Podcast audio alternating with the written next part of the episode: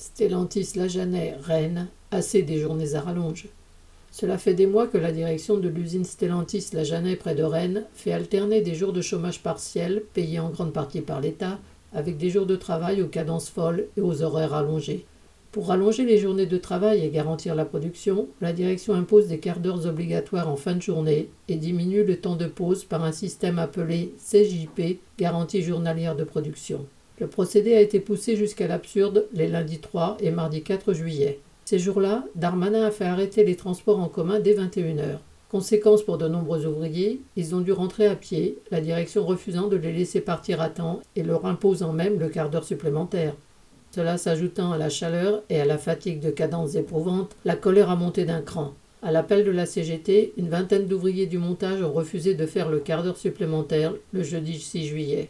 La grogne ne s'est pas arrêtée là, puisque lundi 10 juillet, plusieurs dizaines de travailleurs ont cette fois refusé la diminution de leur temps de pause provoquée par la CJP. Le soir, une quinzaine de travailleurs de l'autre équipe n'ont pas fait le quart d'heure supplémentaire. L'insidieux allongement du temps de travail que la direction tente de généraliser entraîne de saines réactions. Correspondant Hello.